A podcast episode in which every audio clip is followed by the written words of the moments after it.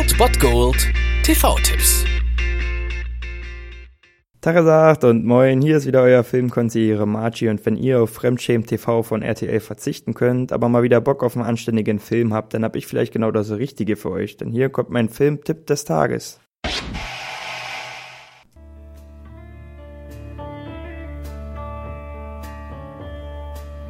This movie is not about Vietnam, it is Vietnam. We were in the jungle, there were too many of us. We had access to too much money, too much equipment. and little by little we went insane. This is the end, beautiful friend. This is the end, my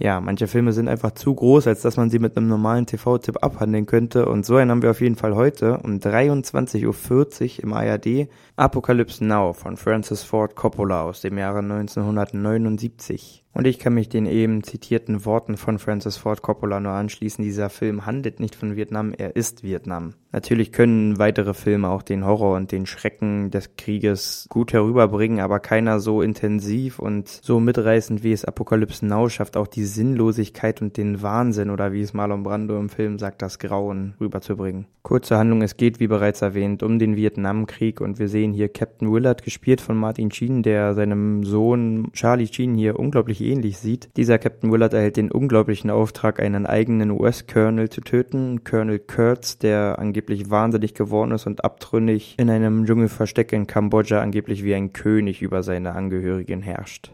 Und diese Flussreise, die Willard nun mit seiner Patrouille antritt, durch Vietnam, durch den Krieg bis nach Kambodscha ins Dschungelversteck von Colonel Kurtz, entwickelt sich wirklich zu einer Reise der Widersprüche und zeigt den absoluten Wahnsinn des Krieges und die Sinnlosigkeit von A bis Z. Das alles dann natürlich mit dem Finale und der Konfrontation mit Colonel Kurtz in seinem Dschungelreich. Dieser wird vom legendären Marlon Brando gespielt, der eigentlich 18 Kilo Übergewicht hatte im Film und deswegen meistens in Schattenaufnahmen aufgenommen wird, die aber zu so legendären Bildern wurden, weil sie halt einfach dieses Mystische des Colonels super gut rüberbringen. Und generell kann ich nur jedem empfehlen, auch die Dokumentation Heart of Darkness zu gucken, wo es um diese Dreharbeiten zu Apocalypse Now ging, die geplant waren, in drei Monaten über die Bühne zu bringen und dann am Ende 16 Monate gedauert haben. Marlon Brando kam an mit 18 Kilo Übergewicht, kannte den Text nicht, das Drehbuch nicht. Harvey Keitel war eigentlich für die Hauptrolle vorgesehen, wurde dann kurzerhand nach ein paar Wochen durch Martin Sheen ersetzt, der zum Beispiel an Set einen Herzinfarkt hatte und außerdem gab es viele Probleme mit LSD, mit Drogen, mit Kiffen, bis hin zum ähnlich wie Colonel Kurtz im Film wahnsinnig gewordene Regisseur Francis Ford Coppola, der auch davon überzeugt war, dass dieser Film als erster Film den Friedensnobelpreis einheimsen wird.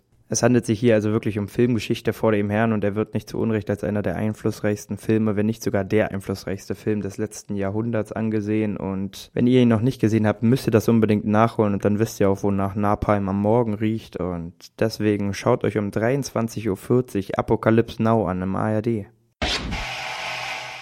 Das war es mal wieder von meiner Seite. Den TV-Tipp findet ihr auch nochmal unter ErnstFM. Dort haben wir auch noch einen Trailer für euch. Und ansonsten hören wir uns täglich 13 und 19 Uhr. Ihr habt auch heute wieder die Wahl zwischen Filmriss und Filmtipp. Und ich bin dann mal weg.